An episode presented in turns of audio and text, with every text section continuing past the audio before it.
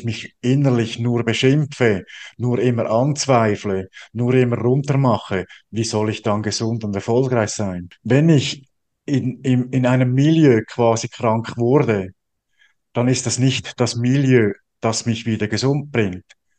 Also das heißt quasi, wenn ich nicht meinen Lebensstil verändere oder nicht meine Persönlichkeit verändere, dann werde ich so bleiben, wie ich bin. Dein bestes Leben. Dein Podcast für Epigenetik und evidenzbasierte Spiritualität. Das Wissen, das dich gesund, fit, vital und erfüllt hält. Mit Holistic Coach Roger Foster und Moderator Daniel Schwab. Willkommen zu einer neuen Folge. Hallo Roger. Guten Morgen Daniel. Hallo ähm, an, an die Endgeräte habe ich mal gehört. Alle Zuhörer, Zuhörer, Zuschauer, Zuschauerinnen. Heute reden wir über Sozioepigenetik, wie unsere Beziehungen unser Genom verändern. Das ist ja ein, ein großes Thema. Es beginnt ja damit, in jungen Jahren fällt es Kindern ja vermeintlich leicht, Freundschaften zu schließen. Mit dem Erwachsenwerden verschiebt sich der Fokus dann mehr auf berufliche Kontakte, auf die Kernfamilie. Und in der dritten Lebensphase entstehen wieder neue Herausforderungen, wenn ja irgendwann der Beruf wegfällt, wenn auch Kindererziehung irgendwann abgeschlossen ist. Und dann bekommt das Thema eine neue Dynamik. Aber wir reden heute über den Wert sozialer Interaktionen und sammeln Anregungen, wie die Pflege der Beziehungen im Alter gelingen kann. Äh, Roger, wie wirken sich soziale Interaktionen auf unsere physische Gesundheit aus?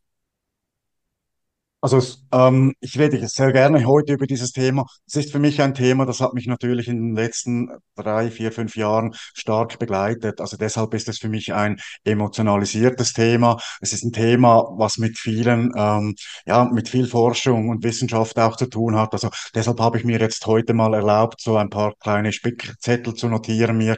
Ähm, und wenn ich da ab und zu mal drauf schaue, dann ähm, hoffe ich, dass das mir nachgesehen wird.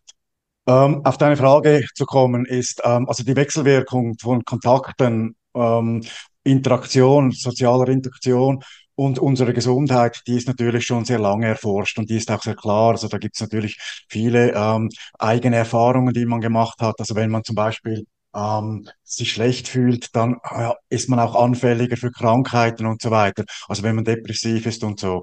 Und ähm, da ist es natürlich wichtig auch, dass wir, ähm, ja, dass wir einfach lernen, mit unseren sozialen Kontakten so umzugehen, ähm, dass sie für uns förderlich sind. Ähm, da gibt es zahlreiche Studien dafür, zum Beispiel, dass wenn ich wenig soziale Kontakte habe, dann habe ich viele körperliche Probleme. Wenn meine Interaktion sozial ähm, mittel quasi durchschnittlich ist, dann ist auch meine Gesundheit relativ durchschnittlich. Und wenn ich eine hohe Interaktion, eine hohe Kompetenz auch in den sozialen Interaktionen habe, dann bin ich eigentlich mehrheitlich gesund. Und das ist eine direkte Einwirkung auf das Immunsystem auch, das die Wissenschaft ähm, da äh, erforscht hat und auch ähm, eine ganz große Auswirkung auf chronische Krankheiten. Herz-Kreislauf-System ist da oft sehr stark betroffen, auch Diabetes oder eben auch die Psyche, also Depressionen und so weiter. Und da können ähm, die positiven Auswirkungen eben sozialer Kontakte, ähm, positiver sozialer Kontakte können da wirklich ähm, einen großen Mechanismus in Gang setzen, die unsere Gesundheit ähm, positiv beeinflussen. Mhm, mhm. Ähm, unser Podcast dreht sich ja um Epigenetik und eine Fachrichtung davon ist Sozioepigenetik. Was ist jetzt da genau gem damit gemeint? Also Sozioepigenetik ist so ein Forschungsfeld, das sich hauptsächlich auf die Interaktion sozialer Faktoren auf den ähm, energetischen oder epigenetischen Prozess ähm, untersucht. Und ähm, da ist es zum Beispiel so, dass die Genexpression ähm, und diese, die, dass die von diesen Umwelteinflüssen, von diesen Kontakten auch ähm, beeinflusst wird und nicht, ähm, das ist keine Veränderung der DNA-Sequenz. Also das ist einfach eine, eine Veränderung auf die Genexpression äh, Expression, also wie die, wie die, äh, die Gene abgelesen werden. Das ist so eine, eine Modifikation der, der, ähm, der chemischen Prozesse im Körper, die dann stattfindet. Das hat einen Einfluss auf die Proteine und so weiter. Und da ist es so, dass man unter ähm, sozialen Kat äh, Indikatoren oder Faktoren jetzt nicht nur die Kommunikation zwischen Menschen oder so ähm, anschaut, sondern dass da auch die Ernährung und die allgemeinen Umweltumflüsse, ob man irgendwelchen Giften ausgesetzt ist und so weiter, dass das natürlich da einen Faktor ähm, hat und mit ähm, hineinspielt. Und so kann man grundsätzlich eigentlich auch sagen, dass so unser Stressmanagement ist ein großer Faktor, der in der Sozioepigenetik angeschaut wird. Und ähm, auch so wie unser allgemeiner Lebensstil ist. Also leben wir in Zufriedenheit, leben wir in der Fülle, leben wir in der Achtsamkeit mit der Ernährung. Ähm, und dass das dann eben auch wirklich einen signifikanten, nachweisbaren, messbaren ähm, Einfluss auf unsere Anfälligkeit für Krankheiten hat und unseren grundsätzlichen Gesundheitszustand mit beeinflusst. Hm. Also auf der DNA ist gibt's gibt's viele Möglichkeiten und welche davon aktiviert werden, kann man das so sagen? Das wird beeinflusst durch Umweltfaktoren, durch Interaktion, durch, du hast ja jetzt gesagt, ne, Ernährung, der ganze Lebensstil, das alles ist Teil der Sozioepigenetik. Genau. Also das hast du sehr gut auf den Punkt gebracht. Ähm, die DNA, die ist ja uns gegeben. Aber ähm, die Epigenetik, die, die ist nicht festgeschrieben. Also die Epigenetik, das ist das, was ähm, wir eben auch modulieren können. Ähm, das hat somit damit zu tun, wie die Gene reguliert werden, also wie das Epigenom ähm, einwirkt auf unsere DNA. Und da ist so, dass die Psyche eben einen sehr starken chemischen Prozess ähm, ähm, auslöst. Also das zum Beispiel, also wenn man das dann beschreibt, wie das im Körper wirkt, dann sind das ähm, die, das Ausschütten von Hormonen, ähm, das Nervensystem wird angeregt und ähm, eben dadurch wird dann auch die Regulierung der Gen, der, äh, der Gene beeinflusst und das ist zum Beispiel sehr spannend, dass es auch so, also wenn ich Glaubensmuster habe, dann hat das eine feste Auswirkung auf meine Gene. Also wenn ich zum Beispiel das Glaubensmuster habe, ähm, wenn ich Leistung erbringen soll, dann muss ich gesund sein. Diese Menschen sind sehr oft in den Ferien krank, weil sie dann eben keine Leistung erbringen müssen und dann nimmt sich der Körper das Recht, mal etwas Pause zu machen und das manifestiert sich dann halt in Krankheit. Also da ist es wirklich wichtig zu, zu schauen, dass eben auch äh, unser Mindset auch eine ganz wichtige Rolle spielt. Ähm, und diese direkte Beeinflussung der biochemischen äh, Vorgänge äh, in, den, in, der, in, der, in, in uns steuert und, und beeinflusst. Ja. Mhm. Und da hat in den letzten Jahrzehnten die Forschung wirklich viel Fortschritte gemacht und kann das klar, heute klar beweisen und nachweisen. Und das ich finde das gut, weil es gibt uns auch eine Möglichkeit, quasi eine andere Medizin, äh, unsere Selbstheilungskräfte wieder zu, zu, zu mobilisieren und nicht irgendwie die Gesundheit zu delegieren. Andere müssen schauen, dass ich gesund bin, sondern wir haben da Selbstverantwortung und haben das auch selbst in der Hand. Mhm, mhm. Ich habe mal den, den Satz gehört, jede Zelle denkt mit. Ähm, also irgendwie so, so psychosomatische Erscheinungen sind ja schon länger äh, eigentlich erforscht und bekannt. Aber dass es wirklich auf die Gene sich auswirkt, das ist jetzt doch sehr, sehr speziell oder auf die Genexpression. Ja, ähm, die was können wir jetzt tun? Also, du hast jetzt ein Beispiel genannt mit, mit Gedanken. Wie lassen sich denn jetzt diese negativen Auswirkungen vermeiden? Ähm, Umweltfaktoren, Stress, äh, du hast gesagt, ne, also soziale Interaktion. Was, was tue ich jetzt, um Einsamkeit zu vermeiden? Was ist dein Vorgehen? Also ähm, um Einsamkeit zu vermeiden, also quasi die, die, die Auswirkungen ähm, ähm, zu beschreiben. Da möchte ich noch etwas tiefer gehen quasi, und zwar in den Prozess, der im Körper stattfindet ähm, und, und wie man, wie man das, und da kommen wir dann eben auch quasi auf die Lösung, wie man diesen Prozess dann eben auch positiv beeinflusst. Ähm, also da waren ähm, sehr, sehr viele und sehr interessante Langzeitstudien möglich, um eben die langfristige Auswirkung sozialer Kontakte auf die Gesundheit zu untersuchen. Und ähm, da hat man dann herausgefunden, dass es auch die soziodemografische Daten, dass die wichtig sind. Was heißt das genau? Also das heißt, ähm, dein Umfeld, wo du sozial auflebst, deine Demografie, also mit, ob du mit jungen Menschen, mit alten Menschen, deine eigene Demogra Demografie spielt auch eine große Rolle. Und die, ähm, das sind verschiedene Faktoren. Und wirken tun die im Körper auf unsere Neurotransmitter. Da, da gibt es zum Beispiel, und das ist wirklich, deshalb, deshalb möchte ich das erwähnen, es gibt so wie das äh, Unsterblichkeitsenzym Telomerase, ähm, gibt es eben auch ein Kuschelhormon und das ist das Oxytocin. Das ist ein Hormon, das ähm, also wenn das ausgeschüttet wird, dann, dann nennt man das eben auch das Heilungshormon. Das ist so was, was das Parasympathikus und Sympathikus anregt und so eben auch ein Wachstumshormon und ein Heilungshormon ausschüttet. Und das ist so was, was auch direkt auf die, Streck, äh, die Stressachse einwirkt. Also das heißt, ähm, das ist so quasi wie das Antistresshormon im Körper drin. Und das wirkt natürlich auf alle Entzündungsvorgänge, auf alle negativen Einflüsse, die Stress im Körper auswirken, ähm, wirkt das positiv oder wirkt da entgegen. Und ähm, das reguliert dann eben auch unser Immunsystem und, und aktiviert unsere Selbstheilungskräfte. Also das ist der Vorgang im Körper. Und ähm, na klar, also wie kann ich das ähm, verändern, indem dass ich möglichst viel kuschle? Ähm, das, das kann, das muss natürlich jetzt nicht wirklich körperlich, wobei körperliche Berührung nat natürlich schon auch einen immensen Wert haben. Also die Haut ist ja auch ein Organ und über die Haut nehmen wir natürlich sehr viele ähm, direkte Impulse, die sich unmittelbar auswirken, nehmen wir auf. Ähm, ich weiß jetzt nicht genau, ob ich deine Frage beantworten konnte. Okay. Fühlt sich das so an oder, oder hast du da noch eine Nachfrage dazu?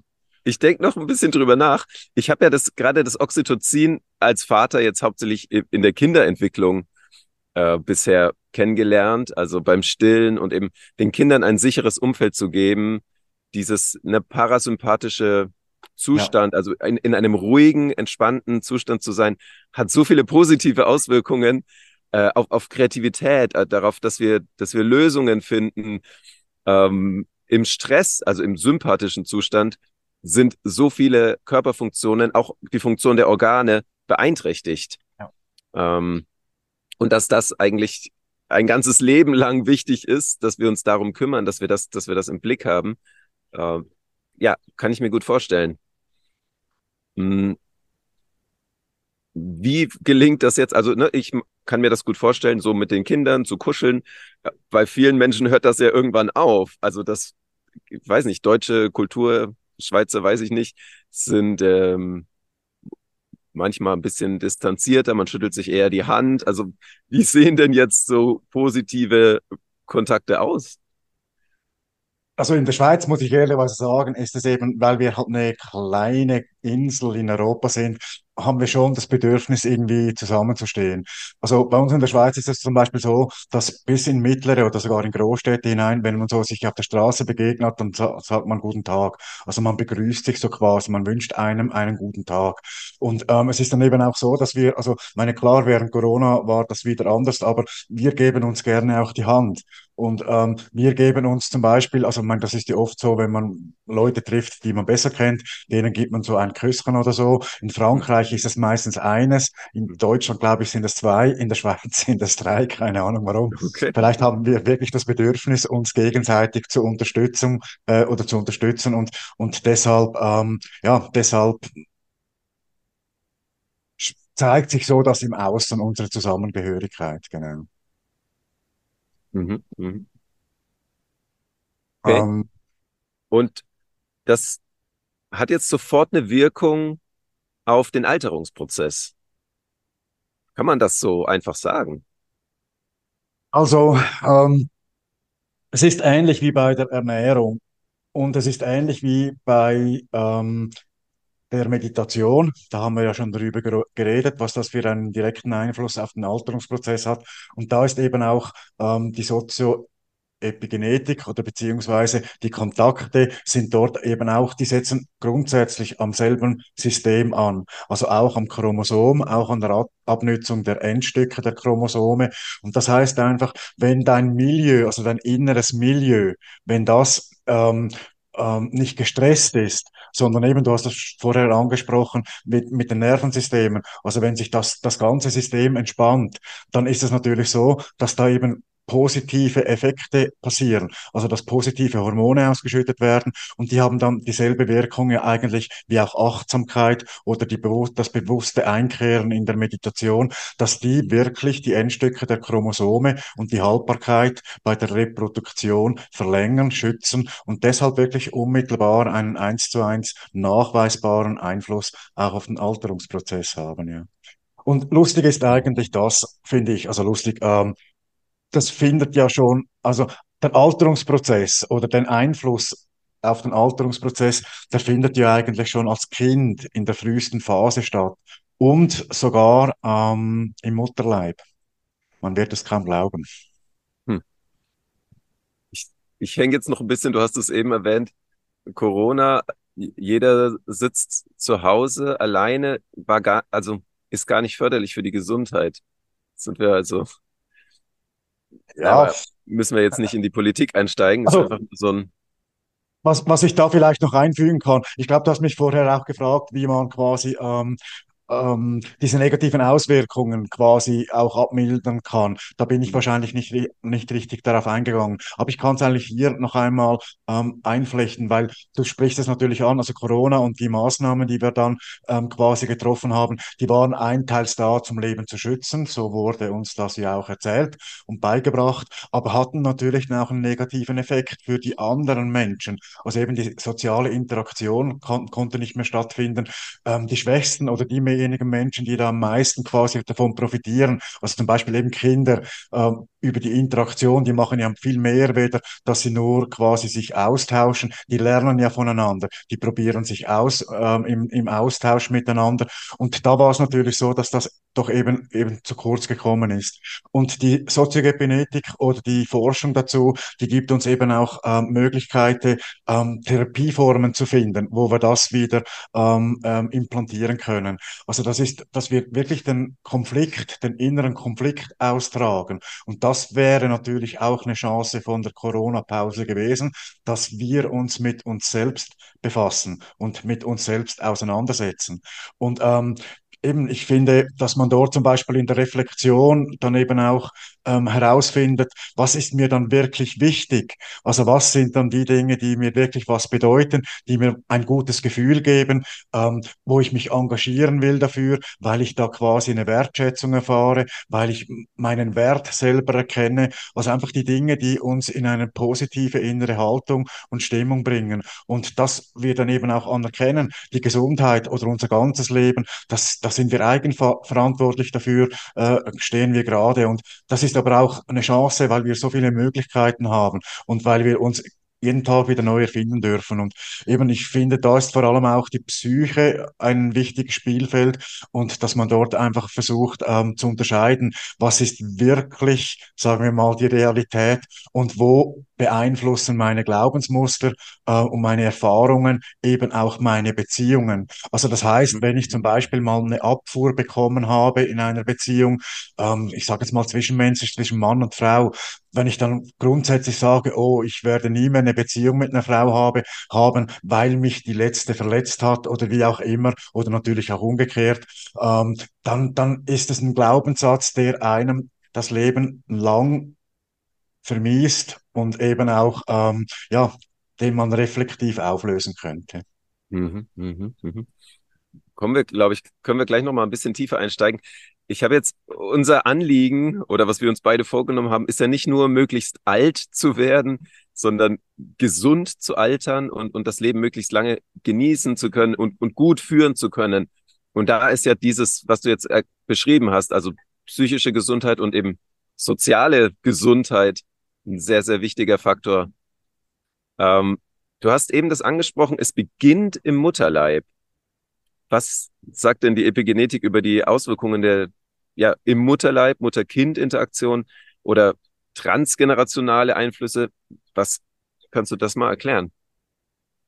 Also das ist ein, wirklich ein spannendes Feld und das ist ein Feld, ähm, da war ich selbst, als ich das so kennengelernt habe, war ich eigentlich überrascht, weil es da evidente Studien dazu gibt auch. Und zwar hat man herausgefunden, dass Kinder oder beziehungsweise Embryos, deren Mütter ähm, einen schlechten Umgang mit Stress hatten oder haben, ähm, dass dieser Stress sich auf den Embryo überträgt. Und dass Hm. dies dann ähm, in der DNA-Modellierung, also wie dann das Kind später ähm, seine biologischen Mechanismen ähm, oder wie die aufgebaut werden, die werden dann nachhaltig verändert. Also das kann man dann nachweisen in der DNA, ähm, dass die Gene, die für die Stressbewältigung zuständig sind, dass die nachhaltig verändert wurden. Also dass die zum Beispiel viel weniger ähm, abkonnten. Also dass so ein Kind dann eben extrem stressanfällig ist. Und das ist dann was, was ähm, ja, was, was aber wie schön auch Epigenetik, also ist nicht festgeschrieben, was aber doch viel Aufmerksamkeit braucht, um das zu erkennen und das dann eben auch ähm, quasi zu therapieren oder zu verändern. Und, und das wirklich wichtig, dass wir auch uns bewusst sind, ähm, dass wir in der Fürsorge quasi für unsere eigene Gesundheit auch was tun für unsere Nachkommenschaft. Mhm. Mhm. Und Mhm. ähm, da schließt eben auch Gott das Transgenerationale ähm, oder die Auswirkungen ähm, an. Und zwar hat man festgestellt, dass man eben auch quasi über die Spermien oder über die Einzellen, äh, über die Eizellen ähm, über Gene, äh, Generationen hinweg eben seine ähm, Reposition weitergibt oder eben auch weitergegeben wurde. Also ganz konkret konnte man das feststellen, ähm, jetzt, das ist vielleicht etwas eine schwierige Thematik, aber zum Beispiel in Deutschland wurde das in der Nachkriegszeit schon untersucht. Dass Menschen, die natürlich im Krieg und im Mangel waren, dass die Menschen diese Mangelthematik und diese Schuldthematik und diese Präposition, depressiv, zurückhaltend zu sein, dass das vererbt wurde und dass das sogar eine Auswirkung auf die Generation hatte, die im Krieg gar nicht beteiligt war. Mhm. Und dass sich dann das über, ähm, ja, also wir mal, in der konkreten Situation macht man eine Familienaufstellung, versucht das dorthin zu packen, wo es hergekommen ist, also eben diese, diese Ängste aus dem Krieg der Generation wieder zurückzugeben, die sie erlebt hat und mich davon zu befreien. Und dann eben auch für die Zukunft quasi dieses, dieses Leid nicht mehr weiterzugeben in meinen Genen. Ähm, hat jetzt vielleicht etwas kompliziert ähm, ähm, sich angehört. Es wurde so erforscht und grundsätzlich kann man sich ja vielleicht auch vorstellen, dass das eine Logik hat, dass man eben solche Dinge halt auch eben vererbt und weitergibt. Ja. Gibt's, äh, ja, gibt's Forschung dazu, gibt's Bücher dazu, Kriegsenkel, äh, Sabine Bode hat darüber was geschrieben. Ähm, Genau. ja, das ist, ich, ich denke da immer so ein bisschen äh, an die Bibel ähm, und an die Erbsünde, ähm, dass, gleich. dass äh, im, im, in Mose wird das so verheißen, so dass die schlechten Taten über drei Generationen den Kindern angehangen werden und das Gute wird aber über tausend Generationen den Kindern angehangen. Ähm, gibt ein bisschen Hoffnung, dass, dass ja, das Gute vielleicht doch stärker sein könnte als das Schlechte. Aber okay, wir, wenn wir uns jetzt damit auseinandersetzen, das ist ja schon eine, Grenze zur Psychologie, zur Psychotherapie. Und, und ich stelle fest, ja, ich habe da ein, ein Erbe oder eine Prägung. Was tun wir jetzt?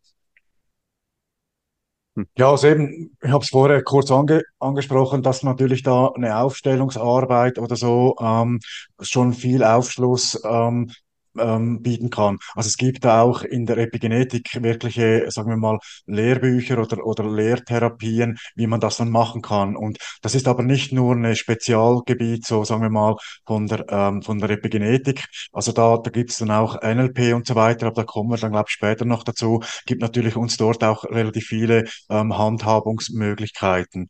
Und ähm, ja, ich, ich möchte vielleicht, wenn, wenn, wenn du einverstanden bist damit, noch so wie, wir haben jetzt mal die Auswirkung ähm, vom Alterungsprozess so auch auf den Kindern, also eben auf den, auf, Ja, oder sogar auch äh, äh, Embryos im Mutterleib noch beschrieben. Und eigentlich gibt es ja auch noch so ähm, eine Auswirkung halt eben für ältere Menschen. Und da finde ja, ich es ein wichtiger Ansatz. Also wenn du vielleicht da in diese Richtung nochmal was nachfragen möchtest, sehr gerne.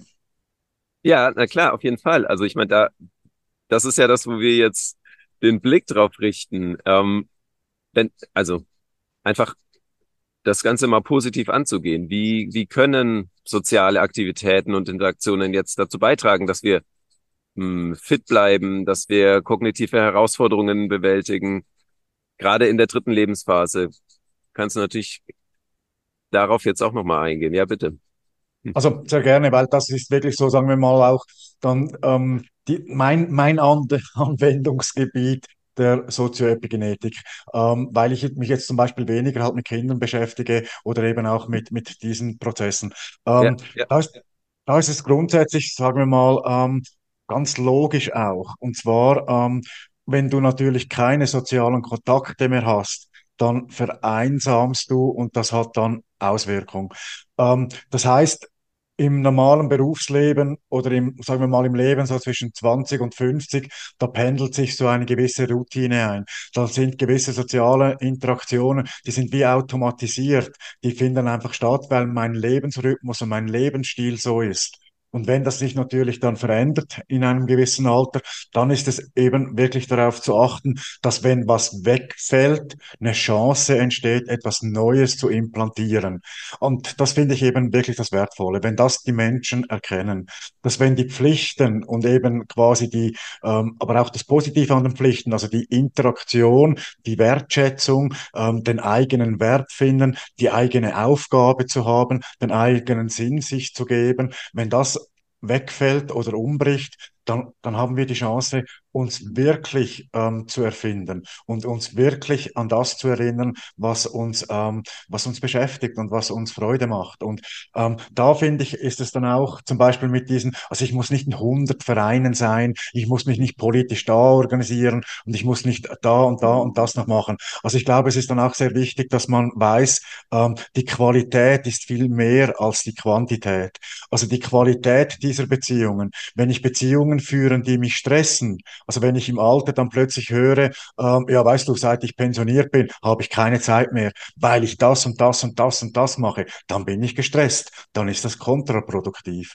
Und wenn ich da aber also wirklich achtsam bin und mich für, auf das einlasse, was mir, was mir wirklich ein gutes Gefühl gibt, was, ähm, ja, was meine, meiner Situation dann auch entspricht und eben nicht eine Flucht ist, sondern eine Bereicherung ist. Also ich muss mich nicht in die Beschäftigung flüchten, ähm, sondern ich will mich durch die Beschäftigung bereichern lassen. Und das ist ein wichtiges Stichwort, vielleicht so zum Schluss, ähm, ein lebenslanges Lernen. Also wenn man sich das gönnt und das, ähm, das umsetzt, dass man ein Leben lang lernen kann, dann glaube ich, ähm, macht man vieles auch für die Gesundheit. Ja.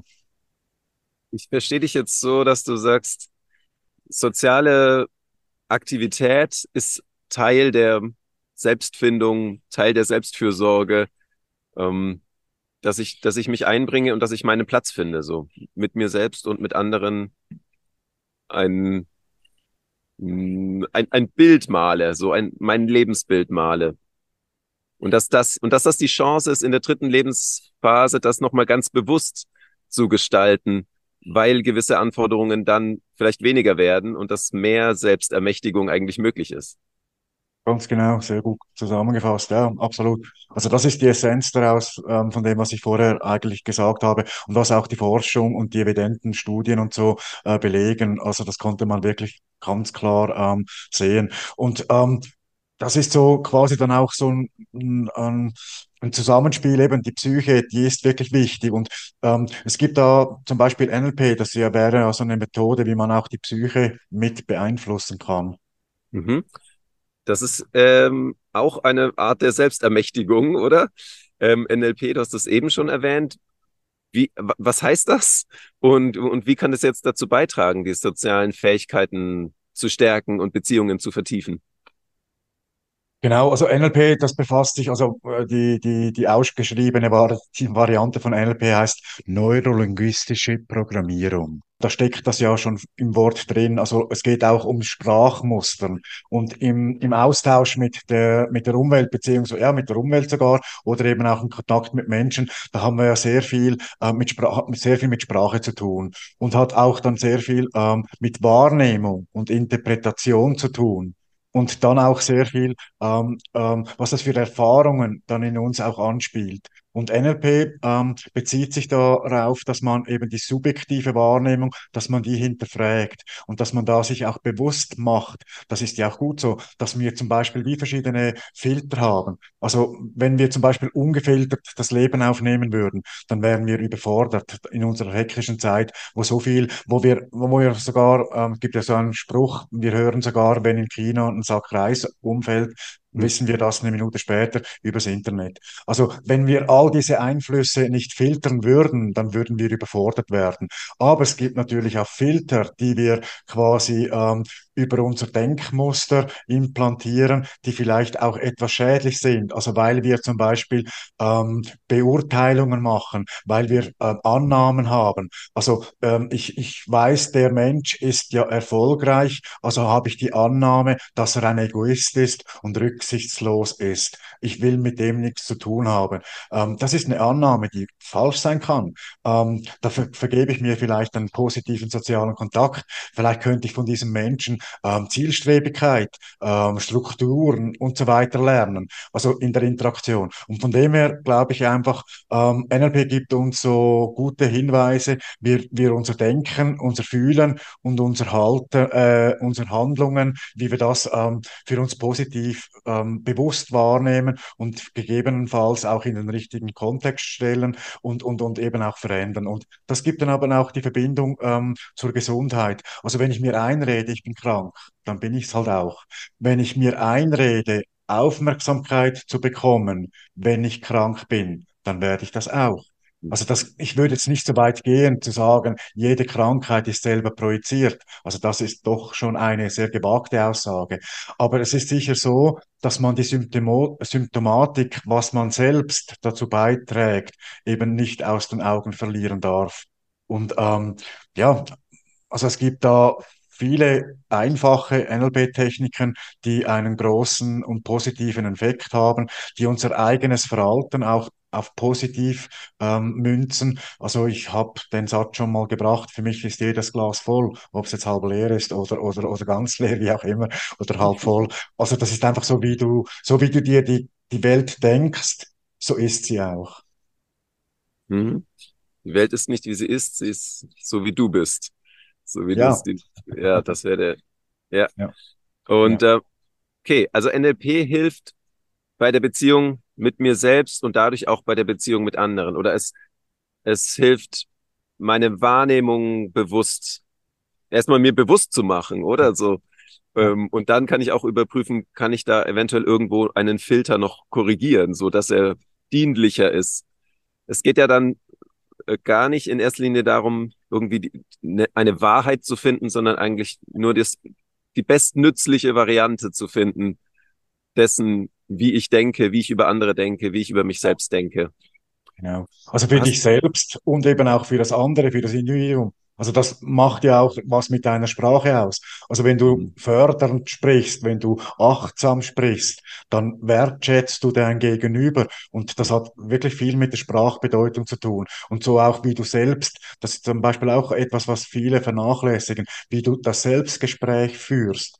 Also wenn ich mich innerlich nur beschimpfe, nur immer anzweifle, nur immer runtermache, wie soll ich dann gesund und erfolgreich sein? Also die Selbstansprache ist auch sehr wichtig und eben, also Macht, äh, beziehungsweise unterschätzt man nicht die Macht der Worte, die Macht der Gedanke und äh, der Gedanken. Und ja, das vorher wirklich sehr, sehr äh, treffend zusammengefasst. Mhm. Mhm. Ja,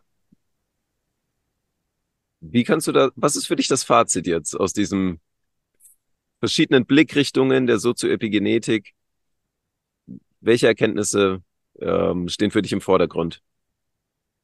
Also ich glaube, so die wichtigsten ähm, Parameter, die haben wir schon angesprochen. Ich möchte die vielleicht so wie kurz noch einmal zusammenfassen.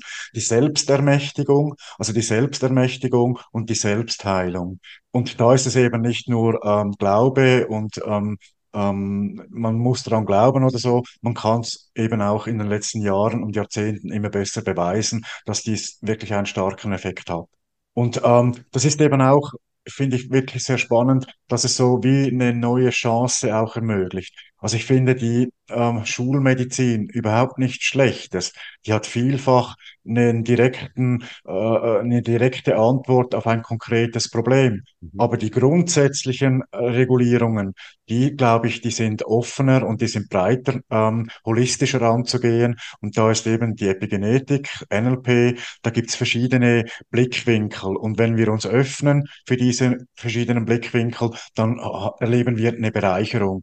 Dann haben wir so quasi out of the box. Also wir, wir sehen auch, was andere ähm, für sich als erfolgreich definiert haben und können das vielleicht in unser eigenes Leben implantieren und auch diesen erfolgreichen ähm, ähm, Effekt bei uns dann auch generieren. Und ähm, ja, eben, also dass, dass man einfach da wirklich in der Eigenverantwortung bleibt. Weil ich finde, ganz wichtig ist so für mich noch ein letzten Gedanke. Und zwar, ähm, wenn ich in, in, in einem Milieu quasi krank wurde, dann ist das nicht das Milieu, das mich wieder gesund bringt.